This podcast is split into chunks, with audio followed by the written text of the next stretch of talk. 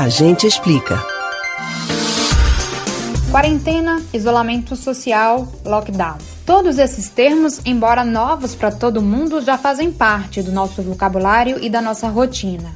Todas essas medidas, de acordo com as autoridades sanitárias, são importantíssimas no combate à pandemia do novo coronavírus. Elas não impedem a transmissão do vírus, mas visa reduzir a velocidade de circulação. Há alguns meses, o governo decretou quarentena. A medida tem como objetivo garantir a manutenção dos serviços de saúde em local certo e determinado pode ser ordenada em âmbito nacional, estadual ou municipal pelo prazo máximo de até 40 dias, mas pode ser estendida pelo tempo necessário para reduzir a transmissão comunitária e garantir a manutenção dos serviços de saúde no território. E aí chegamos no isolamento social ampliado.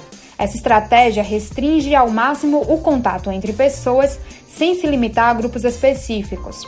A determinação é para que todo mundo permaneça em casa, seguindo a recomendação das autoridades locais. O principal objetivo do isolamento social é logístico, procurando evitar a concorrência por leitos e respiradores. A medida é essencial para evitar uma aceleração descontrolada da doença, o que pode provocar um colapso no sistema de saúde e também causaria prejuízo econômico.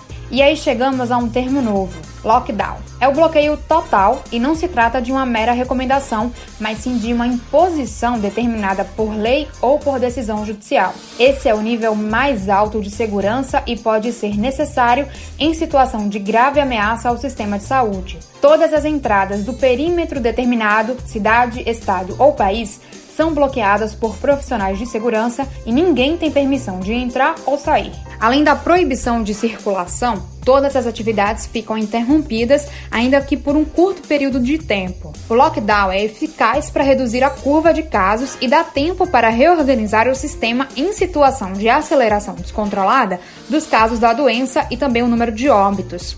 Segundo o Ministério da Saúde, países que implementaram conseguiram sair mais rápido do momento mais crítico. Quem não cumprir as regras do lockdown estará sujeito a advertência ou multa e estabelecimentos podem sofrer interdição.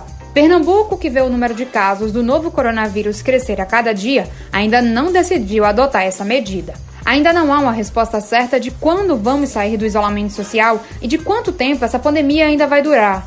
Os cientistas até fazem projeções de acordo com epidemias passadas, embora não haja precedentes na história recente da humanidade para a crise atual. Você pode ouvir novamente o conteúdo do Agente Explica no site da Rádio Jornal ou nos principais aplicativos de podcasts, Spotify, Google e Apple Podcasts.